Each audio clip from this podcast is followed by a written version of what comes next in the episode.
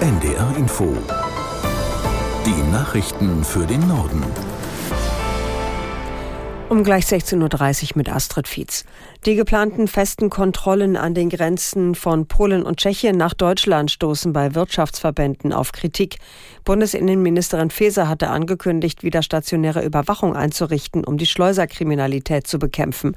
Aus der in der Nachrichtenredaktion Simone Kienzle. Unter anderem der Außenhandelsverband warnt deshalb vor Verzögerungen im Warenverkehr. Die Deutsche Industrie- und Handelskammer befürchtet Folgen für Geschäftsleute, Dienstleister, Handwerker oder auch Touristen.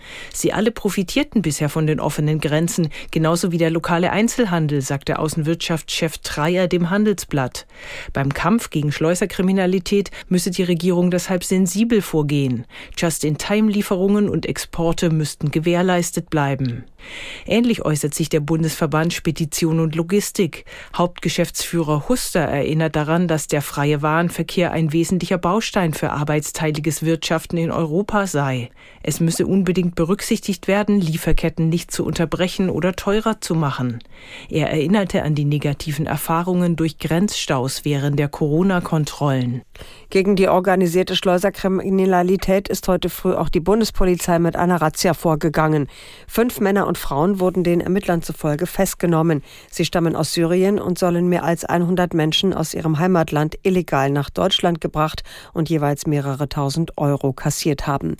Die Beamten hatten in mehreren Bundesländern Wohnungen durchsucht, vornehmlich in Norddeutschland, in Stade und Balke in Niedersachsen.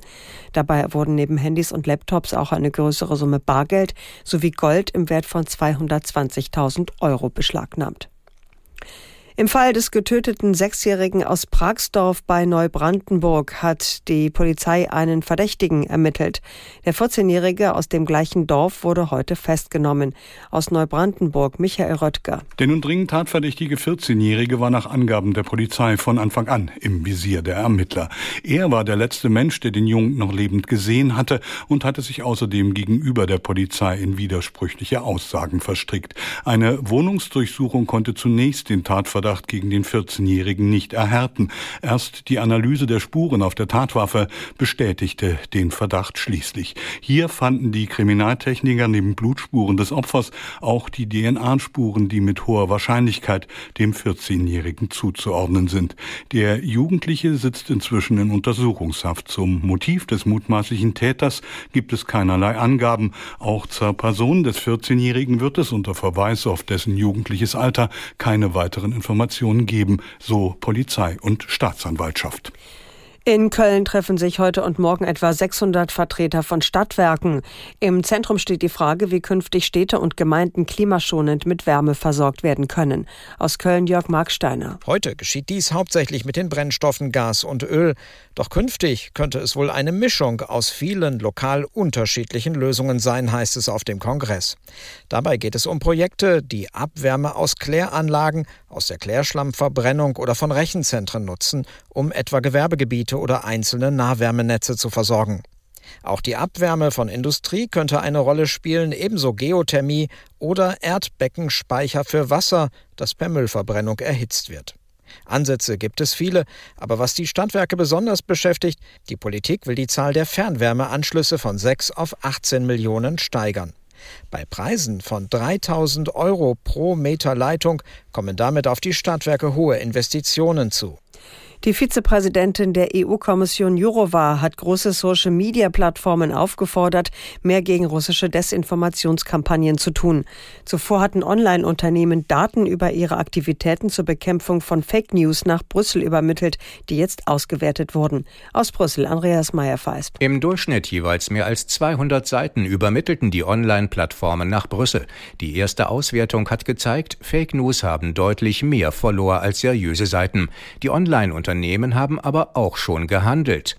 Für die EU ist das noch zu wenig. Russland habe sich auf einen Krieg der Ideen eingelassen, um Lügen zu verbreiten, warte EU-Kommissionsvize Vera Jourova. 44 Online-Firmen hatten sich einem Anti-Desinformationskodex angeschlossen, darunter Facebook, Google, YouTube und TikTok.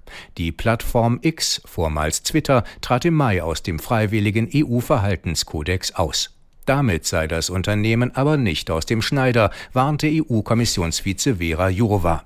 Die EU-Digitalregeln würden für alle gelten. Der frühere Rockerboss Frank Hanebut ist in Spanien in einem Strafprozess gegen zahlreiche mutmaßliche Angehörige der Motorradbande Hells Angels freigesprochen worden. Neben dem 59-Jährigen aus Garbsen in Niedersachsen seien weitere zwölf Angeklagte ohne Strafe geblieben, 32 Personen zu bis zu zwei Jahren verurteilt worden, teilte das Gericht in Madrid mit.